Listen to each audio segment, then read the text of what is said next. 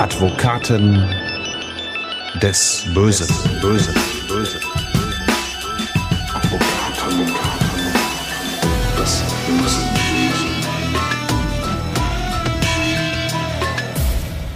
Herzlich willkommen zu Advokaten des Bösen, ein True Crime Podcast, in dem Strafverteidiger ihre eigenen wahren Fälle erzählen. Mein Name ist Simone Danisch, ich bin Journalistin, Radiomoderatorin und True Crime Fan.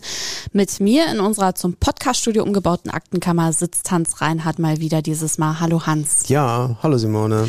Und so viel kann ich direkt zu Beginn verraten. Die meisten werden es im Titel der heutigen Akte auch schon gesehen haben. Wir reisen heute wieder mal so ein bisschen rum.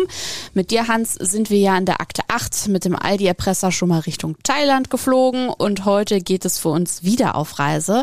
Strafverteidigung international ist das Thema. Und bevor ich unser Reiseziel für heute verrate, habe ich erstmal eine Frage an dich, Hans. Reist du denn persönlich gerne? Gute Frage. Ja, na klar, reise na klar. ich gerne. Aber ich versuche immer Reisestress zu minimieren, weil Reisen kann auch zum Stress werden. Mhm. Ne? Deswegen, ich äh, will mich ja entspannen, will mich erholen bei dem stressigen Job, den man hat. Bevorzuge ich eigentlich Urlaube, wo ich am Strand bin, wo ich mich relaxen kann, mhm. spazieren gehen kann, schwimmen gehen kann guten Wein trinken. Also sowas, kein Bungee-Jumping nee, oder äh, Fallschirmsprung und kein stressiger Städtetrip, nee. weil der Alltag wahrscheinlich schon stressig genau. genug ist. Bungee-Jumping habe ich ja ohnehin jeden Tag irgendwie. Ne? Stimmt. Und wie ist das, wenn man als Strafverteidiger privat verreist? Setzt man sich dann so mit Kriminalitätsstatistiken auseinander? Schaut man da auf geltende Gesetze? Beeinflusst das vielleicht auch die Wahl des Reiseziels Nein, irgendwie? überhaupt nicht. Überhaupt nicht. Interessiert mich nicht die Bohne. Mhm. Mir geht es einfach darum, runterfahren zu können. Mhm. Ja. Und dafür brauche ich nicht ins Gesetzbuch gucken. Mhm. Ich tue nichts Verbotenes. Äh, die, die, die Gesetze sind überall gleich mhm. in etwa und äh, man muss ausländische Geflogenheiten respektieren, ne? andere Länder, andere Sitten, mhm. das ist auch in Ordnung so. Aber alles andere äh, interessiert mich nicht. Du guckst nur, wie weit ist es vom Hotelzimmer zum Strand. Genau, genau. Dass der Ausflug ins Urlaubsparadies schnell zum Albtraum werden kann, das zeigt die Akte, über die wir heute sprechen. Es geht um den Fall Sabrina. Sie wird später als sogenanntes Drogenmädchen Sabrina in der Presse bekannt. Artikel zu dem Fall sind bis heute im Internet zu finden. Damals machte die Geschichte Schlagzeilen über Schlagzeilen in der Tagespresse. Es geht dabei um den 14. Juli 2007. Die 19-jährige Sabrina aus Duisburg steht am Flughafen in Antalya. Zwei Tage zuvor war sie hier in den Türkei Urlaub mit ihrem Freund gestartet. Sabrina ist schwanger von ihrem Freund im zweiten Monat. Sie hat aber auch schon eine zweijährige Tochter, die während des Urlaubs bei der Oma, also bei Sabrinas Mutter ist. Und jetzt müssen wir die Fakten klarkriegen. Also insgesamt waren vier Tage Wellnessurlaub in der Türkei geplant. Das gebuchte Fünf-Sterne-Hotel inklusive der Flüge haben Sabrina und ihr Freund geschenkt bekommen. Ursprünglich gebucht hatte das alles ein Freund von Sabrinas Ehemann, von dem sie aber getrennt lebt. Er selbst konnte die Reise angeblich nicht antreten, Sabrinas Ehemann auch nicht. Bevor sie verfallen wäre, sollten Sabrina und ihr Freund halt einspringen. Ja, wir merken, das an sich ist ja schon alles sehr verworren und auch der gesamte Fall wird nicht weniger verworren, denn schon nach zwei Tagen in der Türkei möchte Sabrina die Rückreise antreten. Wie kommt es dazu, Hans? Ja, ihre Mutter in Deutschland war erkrankt mhm. und sie hat darum gebeten, schnell nach Hause zu kommen, weil ja das, das ihr Kind noch bei der Mutter war und mhm. das musste irgendwie betreut werden und das sollte sie dann lieber selber machen. Äh, sie war ja glücklicherweise mit einem Freund da in der Türkei mhm. und der hat dann dafür gesorgt, dass das umgebucht wird, dass man eben schnell zurückfliegen konnte. Er wollte aber noch die Reise genießen, er wollte die paar Tage noch da bleiben, aber sie musste dann eben vorzeitig zurück und dann hat er sie gebeten, er hat nur noch so eine Tasche vorbereitet mit Andenken, so ein paar Dinge, die er da gekauft hat, Süßigkeiten, Kleidungsstücke, äh, wahrscheinlich Produktpiraterie und solche Klamotten, irgendwie gefälschte T-Shirts oder was. Was man so in der Türkei kauft. Genau, ne? Und das sollte sie dann schon mal mitnehmen. Mhm. Und äh, es geht also mit dem Taxi für Sabrina zum Flughafen. Dort wird sie aber nicht ankommen. Drogenfahnder nehmen sie ins Visier, halten sie auf der Fahrt an und durchsuchen dann am Flughafen noch vor Ort eine ihrer Taschen, Hans. Und da kommt neben Kleidung und Süßigkeiten auch noch was anderes zum Vorschein. Ja, genau. Man entdeckte nämlich einen Koffer mit einem doppelten Boden und in diesem Koffer, in dem doppelten Boden, waren fünf Kilogramm reines Heroin Ui. verarbeitet. Mhm.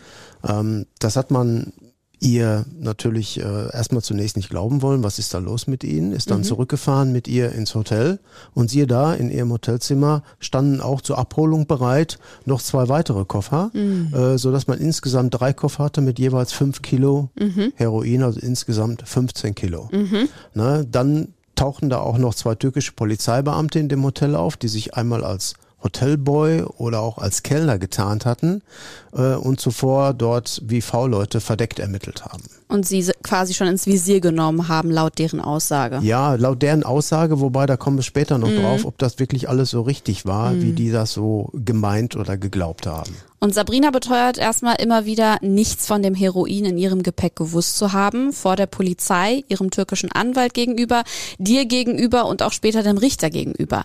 Lass uns mal einen kleinen Exkurs erstmal machen, Hans. Sabrina wird eine Tat im Ausland, in der Türkei, vorgeworfen. Sie hat einen türkischen Verteidiger an ihrer Seite, auf den wir später auch noch genauer zu sprechen kommen, aber auch du als deutscher Strafverteidiger wirst involviert.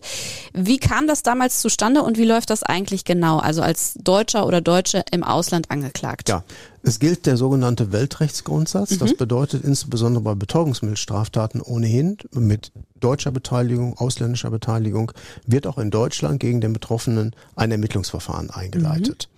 Und ähm, das gilt auch in dem Fall, wenn auch ausländische Täter mit eingebunden sind, dann wird gegen auch gegen diese hier in Deutschland ermittelt. Das war in diesem Fall auch so.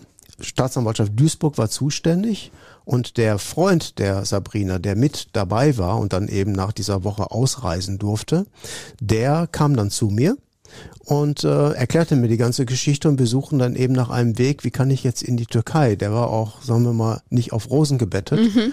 Ähm, aber dadurch, dass eben in Deutschland ein Ermittlungsverfahren eingeleitet worden war, habe ich mich dann für diesen Fall ausnahmsweise zum Pflichtverteidiger bestellen lassen mhm. über das Amtsgericht Duisburg. Und die Folge war, dass die Justizkasse meine Reisekosten bezahlte. Ah. Und dann konnte ich eben Sabrina besuchen und versuchen, erstmal nah an sie heranzukommen, um überhaupt zu klären, was ist denn jetzt überhaupt genau passiert. Die Zeitungen schreiben so viel, man lichtet sie ab mit, mit Foto und, und, und. Und äh, ist das alles so richtig? Ähm, das muss ich mal im Original hören. Mhm. Und wie geht man dann genau als Strafverteidiger aus Deutschland heraus vor? Ich meine, das deutsche Strafrecht kennst du ja natürlich so gut wie in- und auswendig. Wie arbeitet man sich denn dann beispielsweise in das türkische Strafrecht ein und wie läuft die Zusammenarbeit mit einem türkischen Kollegen? Man hat ähm, natürlich ein gewisses Netzwerk, erkundigt sich bei Vereinigungen wie ähm, Deutsche Strafverteidigervereinigung und ähnlichem. Und dann ähm, gibt es bestimmte Kollegen, mit denen man dann Tuchfühlung aufnimmt. Der eine oder andere hat natürlich schon mal da vielleicht verteidigt. Das heißt verteidigt, man tritt da als Beistand auf. Mhm. Man ist ja dort kein zugelassener Rechtsanwalt. Stimmt. Muss sich also eines dortigen Rechtsanwaltes bedienen, der im Prozess die Beschuldigte vertritt und man kann dann eben als Beistand agieren. So, so läuft das hier auch. Und ähm, es war auch nicht weiter schwierig, weil das türkische Strafrecht ist an das deutsche Strafrecht angelehnt. Die hm. türkische Strafprozessordnung ist fast identisch mit der deutschen, ähm, so dass es letztendlich auch ganz klar war, wie der Prozess ablief. Es war also von der Form her überhaupt nichts Neues. Interessant. Wie war denn für dich der Kontakt zu Sabrina? Du hast gesagt, du bist rübergeflogen. Sie saß ja erstmal in Untersuchungshaft in der Türkei in einer Zelle mit elf anderen Frauen wohlgemerkt. Nur wenige von ihnen äh, haben da Deutsch gesprochen beziehungsweise Deutsch verstanden. Jetzt ist das Ganze auch schon immerhin 15 Jahre her. Da war das mit einem Videoanruf so zwischendurch oder so ja auch nicht so eine Selbstverständlichkeit, wie es das vielleicht heute wäre. Ja, ja, und da muss man da aufs platte Land reisen. Ne? Die mhm. JVA war außerhalb, ich glaube Bergama oder so hieß das. Das war also mehrere hundert Kilometer von Istanbul entfernt. Da muss man da mit dem Bus beschwerlich hinreisen. Mhm. Und dann ist da so ein, so ein Gefängnisgelände aufgebaut. Es gibt nur Großraumzellen, wo immer mehrere Personen, zwischen 10 und 20 Personen in einer Zelle untergebracht sind.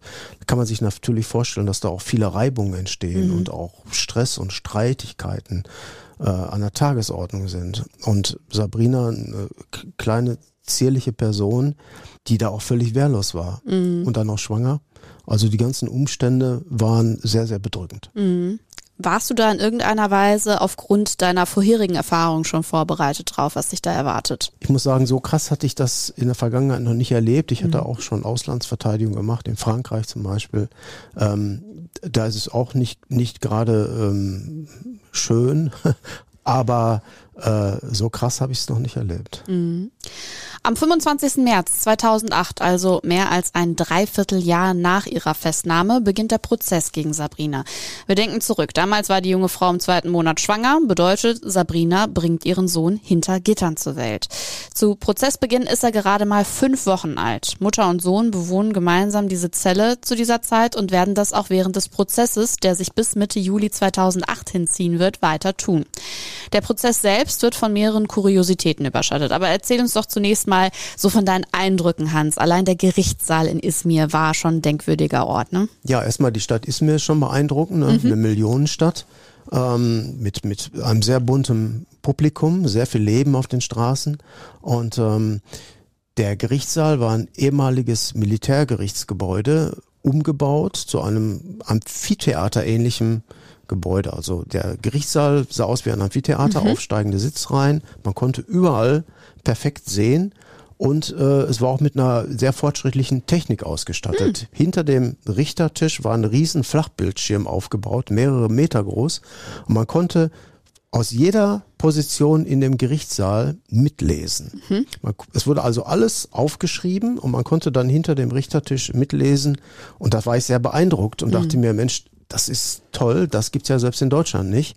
In Deutschland, das muss man wissen, bei Strafverfahren, die bei den großen Strafkammern, also beim Landgericht stattfinden, wird nichts mitprotokolliert. Mhm. Da sind die Protokolle leer. Da steht nur drin, der Zeuge X hat ausgesagt. Der Sachverständige Meier erstattete sein Gutachten. Das wird Mehr ja auch oft drin. scharf kritisiert. Ja, und da dachte ich mir, das könnte man bei uns ja auch mal einführen. Da mhm. ist das transparent, jeder kann es kontrollieren, es gibt hinterher keine Streitigkeiten mehr, wer hat was gesagt, warum steht in dem Urteil das drin, das habe ich doch nirgendwo gehört, mhm. könnte man sofort nachprüfen. Äh, das war mein erster Eindruck. Der Eindruck hat sich natürlich hinterher wieder etwas ähm, abgemildert. Mhm. Äh, Dazu kommen wir ja noch. Genau. Als Strafverteidiger, der in Deutschland tätig ist, äh, kann ich mir vorstellen, ist man vor allem Recht und Ordnung gewohnt. Ne? Es gibt Regeln, wie so ein Prozess zum Beispiel zu laufen hat. Und da wurde dir Hans in der Türkei direkt dann auch gezeigt, dass es dort alles so ein bisschen anders läuft. Äh, das hat jetzt zum Beispiel der Gerichtsdiener zu Beginn schon sehr deutlich gemacht. Ja, das fing, das fing schon damit an, äh, dass ich angesprochen wurde. Mhm wir möchten Sie mal darauf hinweisen, wie das hier läuft. Äh, es gibt hier an diesem Tag in diesem Gerichtssaal bei dieser Strafkammer fünf Verhandlungen.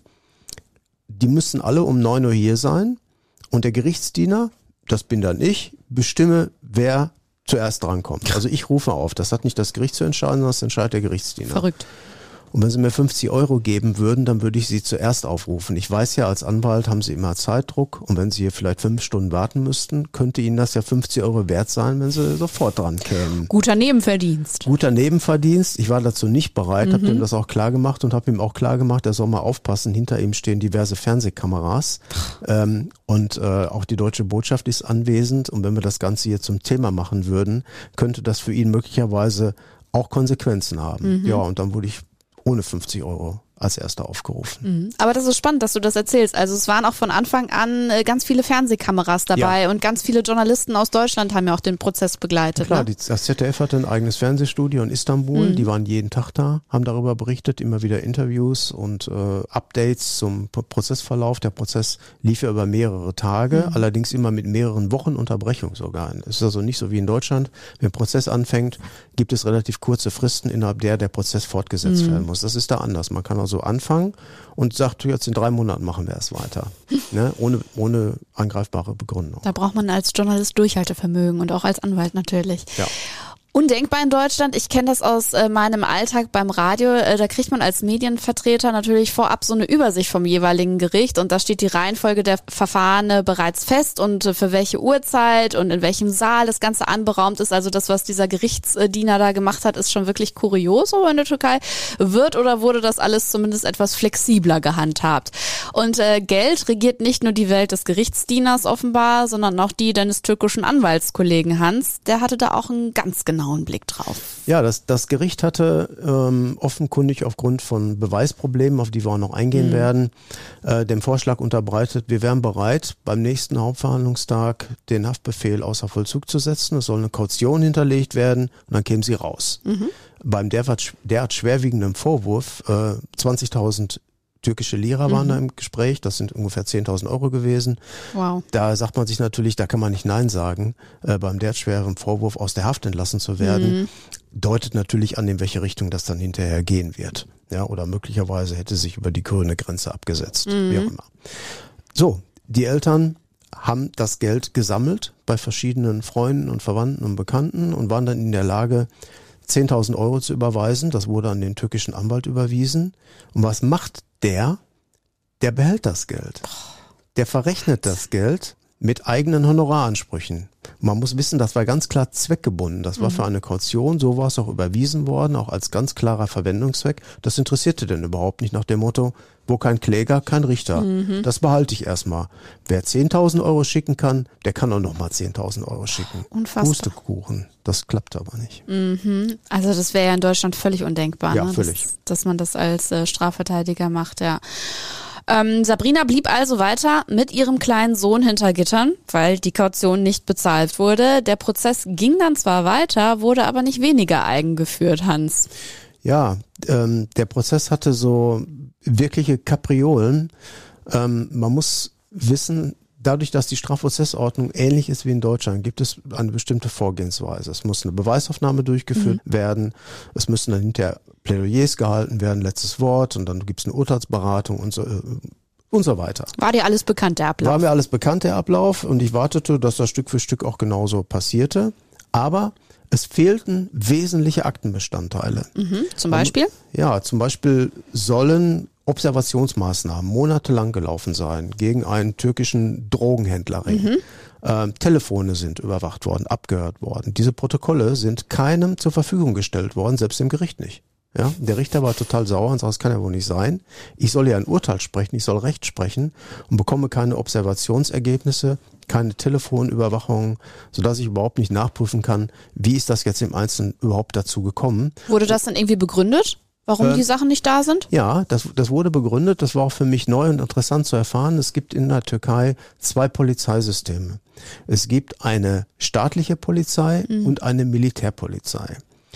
Die Militärpolizei ist seinerzeit in den 50er, 60er Jahren von Kemal Atatürk eingeführt worden als Kontrollorgan gegen muslimische Auswüchse von polizeilichen Tätigkeiten der staatlichen Polizei. So hieß es damals. Ja? Also Checks and Balances. Das heißt, die eine Polizeibehörde sollte die andere kontrollieren, dass sie nicht über die Stränge schlagen. Okay. So. Ähm, das führte dann aber später dazu, dass wenn die eine Seite der Polizei die Ermittlungen führt und die andere den Prozess in der Gerichtsverhandlung, dass die sich nicht gegenseitig helfen, sondern sich sogar behindern, weil sie sich als Gegner empfinden. Und so war das hier auch. Es gab nämlich im, ein, auf einem Militärgelände eine sehr umfangreiche Vernehmung. Die dauerte den ganzen Tag. Das heißt, der Lebensgefährte hat mir das genau berichtet. Er ist da mit einem Auto hingefahren worden, da kamen da mehrere Militärpolizisten, haben ihn sehr hart und eindringlich vernommen zu allen Hintergründen und er konnte auch alles erklären, dass alles rechtmäßig war, dass Sabrina letztendlich benutzt worden sein muss. Die hat die Koffer auch selber nicht getragen. Da kam irgend so ein Taxifahrer, hat die Koffer abgeholt. Und das Argument des, Richt des Gerichts war immer, hören Sie mal, junge Frau, Ihnen hätte doch auffallen müssen, dass die Koffer insgesamt äh, jeweils fünf Kilo oder zehn Kilo schwerer waren als vorher. Ähm, das merkt man doch. Nö, das hat sie nicht gemerkt, weil sie die Koffer nicht mal in der Hand gehabt hatte. So. Und das hat er alles da klargestellt mit dem Ergebnis, er konnte dann ausreisen nach Deutschland, sie nicht. Begründung war, es wären ja ihre Koffer gewesen, nicht seine. Also auch wieder eine, eine Begründung, da fasst man sich irgendwo an die Birne. Ne? Ähm, ja, jedenfalls fehlten alle möglichen Unterlagen und äh, daraufhin war das Gericht recht angesäuert und ja, Auch diese Aussage von dem Lebensgefährten von Sabrina, die war auch nicht mehr wirklich Die war auffindbar. auch nicht mehr auffindbar und deshalb hatte ich dann äh, zu diesem nächsten Termin den Lebensgefährten mitgenommen. ah, Als präsenten Zeugen. Der wurde dann da präsentiert, der wartete letztendlich auf seine Vernehmung. Ähm, in gleichem Abendzug wurde ja dann auch die Frage mit der verschwundenen Kaution erörtert. Da kommen wir gleich noch zu. ja. Wie fühlt man sich denn als Verteidiger, wenn einem an so vielen Stellen die Hände gebunden sind? Also Sabrina war ja auch völlig der Spielball irgendwie dieser beiden Polizeistrukturen und des Gerichts. Äh, wie ist das, wenn man mit seinen altbewährten Werkzeugen irgendwie nicht weiterkommt, die Spielregeln offenbar andere sind? Wie geht man damit um? Ja, man, ich sag mal so, in Deutschland würde man Theater machen, würde Befangenheitsanträge stellen und könnte sicher den ganzen Prozess zum Platzen bringen. Mhm. Als Beistand hat man die Möglichkeit nicht. Der türkische Kollege bleibt völlig passiv. Ihn interessierte nur Geld. Ich wollte gerade sagen, der hatte andere Interessen. Genau, interessierte sonst nichts. Also das Mhm. Wohlergehen von Sabrina war ihm auf Deutsch scheißegal. Mhm. So, und man fühlt sich dann letztendlich einer Übermacht gegenüber und kann nichts tun. Mhm. Man ist wehrlos. Das hast du wahrscheinlich in deiner Karriere auch nicht so oft erlebt, oder? Nein, nein. Wie hast du Sabrina während des Prozesses wahrgenommen? Also wollte sie kämpfen? Hat sie verstanden, was dort mit ihr eigentlich passiert oder hatte sie dann komplett aufgegeben? Sabrina war die ganze Zeit nur voller Sorge um ihr Kind. Mhm, klar. Ja, sie hatte einen kleinen Säugling und sie wusste, da läuft jetzt der Prozess gegen mich. Ich kann den sowieso nicht beeinflussen. Ich kann da auch nichts zu beitragen, weil ich weiß ja nichts. Ich habe nichts getan. Ich kann dir nicht erklären, wo die Drogen herstammen, wo die Drogen in Deutschland hingebracht werden sollten. Wäre ja auch mal eine ganz interessante Frage gewesen, mal irgendwie das deutsche Kriminalamt, BKA oder so einzuschalten und mal zu gucken, wenn da Drogen transportiert werden, wer wollte die denn da am Flughafen abholen? Auch mal ganz interessant. Stimmt, ja. Ne, Heroin im Wert von anderthalb Millionen Euro ähm, scheint ja wohl auf dem Markt ein gewisses Interesse zu entfalten. Und wenn die dann nicht kommen, welche Konsequenzen mag das haben für den einen oder anderen? Das sind ja alles ganz, ganz äh, wilde und wichtige Fragen.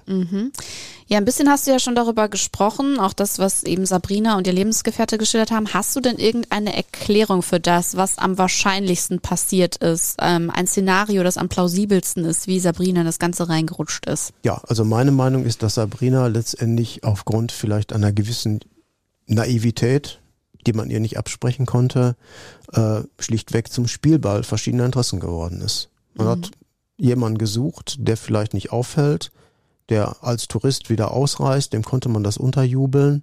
Ähm, sie wäre gar nicht in der Lage gewesen, so ein Ding durchzuziehen. Ähm, und wie sollte sie die Möglichkeit haben, in den Besitz einer derart großen Menge Rauschgift zu kommen? Das sind äh, offene Fragen, auf die sie auch gar keine Antwort hätte geben können. Und das hätte ihr auch niemand anvertraut, wenn sie alles gewusst hätte. Ja, sie hätte ja auch auspacken können. Sie hätte sich auch an die Polizei wenden können, äh, wenn sie in Düsseldorf angekommen wäre zum Beispiel sofort. Ne? Da sagen sie, ja, man hat mir hier was, man hat mich hier eingebunden, das will ich aber nicht. Vielleicht ist sie auch erpresst worden oder was dahinter stecken mag. Aber jedenfalls hat man sie für fremde Zwecke eingesetzt und hat äh, ihr das Zeug untergejubelt. Die inzwischen 20-jährige Sabrina wird mit einem Urteil des türkischen Gerichts konfrontiert, Mitte Juli 2007. In ihrer Heimat berichtet zum Beispiel auch die WDR-Lokalzeit in Duisburg darüber. Den Fall lässt man in dem Bericht nochmal Revue passieren und so klang das dann. Juli 2007. Auf dem Weg zum Flughafen von Antalya wird Sabrina festgenommen. Im Koffer finden die türkischen Beamten 5 Kilogramm Heroin. Außer Sabrina verhaftet die türkische Polizei zwei Türken. In den Vernehmungen gibt Sabrina an, den Koffer für einen türkischen Bekannten mitgenommen zu haben. Von den Drogen will sie nichts gewusst haben. Die türkischen Ermittler überzeugt diese Darstellung nicht. Sabrina kommt in Untersuchungshaft. Drogenhandel wird in der Türkei ähnlich hart verfolgt wie Terrorismus. Der jungen Frau drohen 15 Jahre Haft. 15 Jahre Haft werden es am Ende nicht, aber es gibt ein Urteil. Ein Urteil, ohne dass vorher groß Zeugen gehört wurden, ohne dass wirklich Beweise vorgelegt werden konnten, sogar ohne Plädoyers von Seiten von euch als Verteidiger, Hans. Es ging einmal um eine gekränkte Eitelkeit eines Richters, des Vorsitzenden Richters. Der Richter fragte natürlich, als das Thema der Kaution aufkam, wo ist die Kaution? Haben wir nicht. Gibt's nicht, können wir nicht einzahlen. Das Gesicht versteinerte sich, der fühlte sich in irgendeiner Form auf den Schlips getreten. Die Verhandlung wurde unterbrochen, das Gericht zieht sich zur Beratung zurück. Die Beratung dauerte 30 bis 40 Minuten, dann kam das Gericht rein, jeder dachte, jetzt geht's weiter. Der Zeuge saß ja noch da, der Lebensgefährte, der wollte ja vernommen werden. Nein, es wurde sofort ein Urteil verkündet. Sechseinhalb Jahre Freiheitsstrafe. Ähm, es gab keine weitere Beweisaufnahme, es gab keine Plädoyers, auch der Staatsanwalt wurde nicht mehr angehört. Nicht mal der. Nicht mal der, interessierte das Gericht auch nicht. Das Gericht wollte die Sache jetzt beenden. Der Richter fühlte sich in irgendeiner Form auf den Arm genommen. Vielleicht hat er auch selber ein Eigeninteresse an der Kaution gehabt. Vielleicht dachte er so ähnlich wie der Anwalt. Ich weiß das nicht, was da war. Ähm, jedenfalls war das wirklich sehr merkwürdig. ne? Konntest du das überhaupt realisieren in dem Moment, dass das jetzt schon das Urteil ist? Man kam sich erstmal vor wie in so einem gefakten Theaterstück. Denk mal, das kann alles gar nicht sein hier, weil das ist eine Witzveranstaltung hier oder was. Und da äh, kehrte sich mein Bild völlig ins Gegenteil. Ich hatte ja zunächst den Eindruck, auf fortschrittlicher Gerichtssaal, das mit dem Bildschirm, dass alles protokolliert wird, die nehmen das hier sehr genau, das ist richtig, das ist gut. Äh, das war dann die reinste Willkür. Wirklich Willkür vom Feinsten. Ja, auch diese Urteilsbegründung, wie die geschrieben war, ne? da kannst du ja vielleicht mal ein bisschen draus zitieren. Ja, die Urteilsbegründung, die ist geschrieben wie, wie ein, äh, ich sag mal vom Stil her, vom, vom Schreibstil her, wie ein, ein Schulaufsatz eines Zehnjährigen, sag ich mal. Das ist hart. Das ist, das ist hart, ja. Äh, Und die Argumentationsstruktur äh, ist auch sehr abenteuerlich. Ne? Das Gericht ist eben der Auffassung, man könne der Sabrina nicht so richtig trauen und ihr nicht richtig glauben, weil sie wäre ja eine Frau, die nicht mit ihrem Ehemann, sondern mit einem Freund in den Urlaub gefahren sei. Das, war macht- schon verdächtig. das macht man nicht. Das ist in höchstem Maße verdächtig. Und das hat man ihr angekreidet. Das wär- Lebensfremd hieß das immer. Richtig, richtig. Das wäre absolut lebensfremd. Das wäre mit unserer Kulturvorstellung in der Türkei in keinster Weise in Einklang zu bringen. Ähm, der Frau kann man ja alles zutrauen. Das war ein wesentliches Argument. Wenn man dieses Argument in einem, in einem deutschen Urteil lesen würde, das würde der Bundesgerichtshof sofort aufheben. Ja. Ja. Ja, andere Länder, andere Sitten. Ne? Also dieses Wort lebensfremd, ich habe das Urteil auch gesehen, die, das übersetzte Urteil, das taucht ja immer wieder auf. Also sowohl, dass sie ja mit äh, einem Freund auf Reisen war und nicht mit ihrem Ehemann, genauso wie die Erklärung, dass äh, sie den Koffer aus Dankbarkeit angenommen hat, sei lebensfremd, dass sie nicht geprüft habe, dass der halt fünf Kilo mehr gewogen hat pro Koffer, das sei auch lebensfremd. Also das wird dann immer wieder herangezogen, dieses Adjektiv. Ne? Ja, ja. Wirklich äh, unfassbar. Damals in dem Bericht in der Lokalzeit warst du ja auch, Hans, im Anschluss zu Gast im Studio. Mhm. Ich habe den Ausschnitt, wie gesagt, gesehen. Ich finde, man hat dir angemerkt, du warst richtig erschüttert, du warst fassungslos, du warst total verärgert über das, wie dieser gesamte Prozess in der Türkei eigentlich abgelaufen ist, wie dein Kollege gehandelt hat, dein türkischer Kollege. Kannst du dich an die Emotionen von damals noch erinnern? Kannst du die noch nachfühlen? Ja, ich war, ich war einfach geladen. Ich war auf 180, wie man so sagt. Ich sag, das kann alles nicht wahr sein. Äh, man wird hier von allen Seiten irgendwo vorgeführt. Jeder macht, was er will. Die Rechtsordnung interessiert niemanden und die Leidtragende ist die 18-Jährige. Ja. Auf deren Interessen hat niemand Rücksicht genommen. Und das fand ich so ungehörig. Das fand ich auch irgendwie so, naja, da kommt eben so der, der männliche Beschützerinstinkt auch irgendwo durch, nach dem Motto, das kann überhaupt nicht sein. Im Grunde müsste man da richtig draufhauen. Wie bist du denn zum Beispiel Sabrinas Eltern begegnet oder auch ihrem Lebensgefährten? Also die, die müssen sich ja auch völlig, äh, völlig irritiert gezeigt haben nach dem Urteil. Ja, ja, klar, klar. Die waren, die waren völlig fertig. Und dann ist ja auch die Überlegung, was macht man jetzt? Wie geht man damit um? Äh, es ist zunächst Revision eingelegt worden, äh, aber auch das Revisionsverfahren in der Türkei war letztendlich eine Kasperle-Veranstaltung. Ähm, da gab es dann hinterher auch ein Revisionsurteil, äh, wenn das Urteil, so wie das abgefasst war, hier ein Referendar abliefern würde, der wird sofort durchs Examen fallen. Also so ein horrender Quatsch. Auch da ging es auch wieder darum, doch einer Frau ist doch alles zuzutrauen. Ja, äh, also da wird mit Stigmatisierung gearbeitet ohne Ende. Und ähm, ja, gut, dann ging es weiter. Wie kriegt man sie jetzt nach Deutschland? Und das ist letztendlich über eine Abschiebung erfolgt. Mhm, Genau, Ja. Sabrina muss ein Jahr im türkischen Gefängnis ausharren, bis sie gemeinsam mit ihrem Sohn abgeschoben wird. Ja, und auch das ist so unfassbar. Da kommt dieses Kind schon hinter Gittern zur Welt. Es darf zwar bei der Mutter aufwachsen, aber das erste Lebensjahr verbringt es komplett in einer Gefängniszelle. Sabrina kehrt also schließlich nach Deutschland zurück und muss hier glücklicherweise nicht wieder ins Gefängnis. Dafür aber ihr Mitangeklagter, der vermeintliche Bekannte. Ne? Ja, es ist, es ist ja so, der vermeintliche Bekannte ist aber nicht derjenige, der Lebensgefährte. Nee, nee, ne? nee, genau. Das Das ist der, der ihr quasi die, die Koffer bereitgestellt hat. Nimm die mal mit. Genau, der, den kannte sie aber auch nicht. Das war eben vermeintlich Bekannter. Der war aber in die Ziel- oder in die Rasterfahndung der Polizeibehörden geraten und der hat doch eine recht hohe Verurteilung bekommen. Ich meine, das waren zehn Jahre oder so, zehn, zehn, elf Jahre, ähm, als Kurier, weil er eben als Drogenkurier eben Koffer von Istanbul nach Antalya gebracht hat. Dazu gab es auch Film- und Fotomaterial. Im Übrigen hat der das auch eingeräumt. Ähm, man kann froh sein, dass das kleine Kind von der Sabrina nur ein Jahr alt war. Das heißt, er hat an das, was da im Gefängnis abgelaufen ist, mit Sicherheit keinerlei Erinnerungsvermögen mehr. Und das wirklich zum Glück. Mhm. Ja, ansonsten, Sabrina kommt nach Deutschland und hier hat man sofort erkannt, ähm, das ist ein Urteil, darauf können wir keine weitere Strafvollstreckung stützen. Das ist ein Unrechtsurteil und dann ist im Wege der Begnadigung sie sofort auf freiem Fuße gekommen. Sehr gut. Fast 15 Jahre ist der Fall jetzt her. Und äh, was ich ganz sicher gemerkt habe, Hans, diese Geschichte hat dich bis heute nicht losgelassen. Warum denkst du, ist das so? Ja, weil es eine sehr, sehr emotionale Geschichte war. Ne? Emotionale Person, dann fremdes Land, anderer Kulturkreis, eigentlich gleiche Rechtsordnung, dann doch wieder nicht. Also es gab so viel hin und her da. Und was auch ganz äh, auffällig war, es haben sich so viele Personen eingemischt. Es gab ja auch viele Presseinterviews. Mhm. Es gab dort aber auch in verschiedene Interessengruppen, die da immer wieder aufschlugen. Äh, und zwar Interessengruppen pro Sabirina, Contra Sabrina, irgendwelche Vereine da in der Türkei, ähm, die sich dann für oder gegen sie engagiert haben. Mhm. Die kamen dann da wie so in kleinen Mini-Demonstrationen vor das Gericht mit irgendwelchen Plakaten. Mhm. Und äh, deswegen, das erlebt man sonst ja auch nicht. Mhm. Also hat die türkische Presse auch darüber berichtet, ja. über den Fall? Ja, ja, es war für die türkische Presse auch ein ganz, ganz besonderer Bericht, mhm. äh, eben wegen der Personenkonstellation. Mhm. Und wie haben die dann genau argumentiert? Also wie haben die auf den Fall geguckt?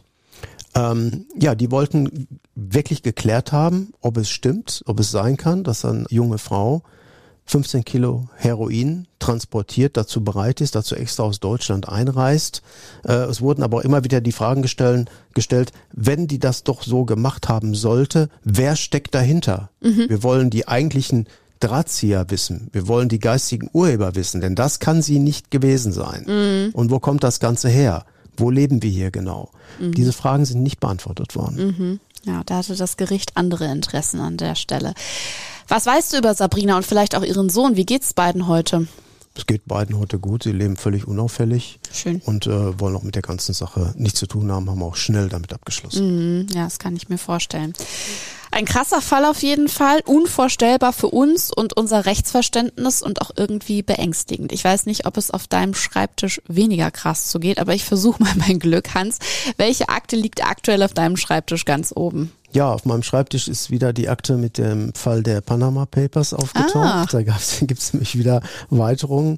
Äh, es gibt immer noch gegen meinen Mandanten einen Haftbefehl in New York, also in den Vereinigten Staaten. Und Wirtschaftskriminalität? Möchte, genau, er möchte gerne ausreisen, deshalb muss der Haftbefehl weg. Und dann müssen wir gucken, ob man nicht über das BKA in irgendeiner Form etwas erreichen kann, äh, dass da mal Bewegung reinkommt. Sonst sitzt er letztendlich hier fest. Ne? Mhm. Sobald er den außerdeutschen Boden betritt, wird er festgenommen und in die Vereinigten Staaten gekarrt. Große Bühne auf jeden Fall, die Panama Papers. Vielleicht wird es ja irgendwann mal verfilmt und dann ähm, wirst du auch dargestellt von einem Schauspieler. Äh, es, es, ist schon verfilmt worden. Mhm. Es gibt ja den Film The Laundromat, die mhm. Waschmaschine. Bei Netflix kann man sich das angucken. Mhm. Immerhin Meryl Streep, Antonio Banderas, Gary Oldman, also sehr bekannte Hollywood-Schauspieler spielen da mit. Ja, und vielleicht bist empfehlen. du demnächst von jemandem gespielt aus Hollywood. Mit Advokaten des Bösen sind wir schon in 14 Tagen wieder zurück. Wir freuen uns wie immer darüber, wenn ihr uns bis dahin folgt, um keine Folge zu verpassen. Bewertet unseren Podcast aber auch sehr gerne und auch auf Instagram könnt ihr uns folgen unter Advokaten-des-Bösen. Hans, von dir verabschiede ich mich jetzt. Vielen Dank für die heutige Akte und bis bald. Tschüss. Tschüss. Das, das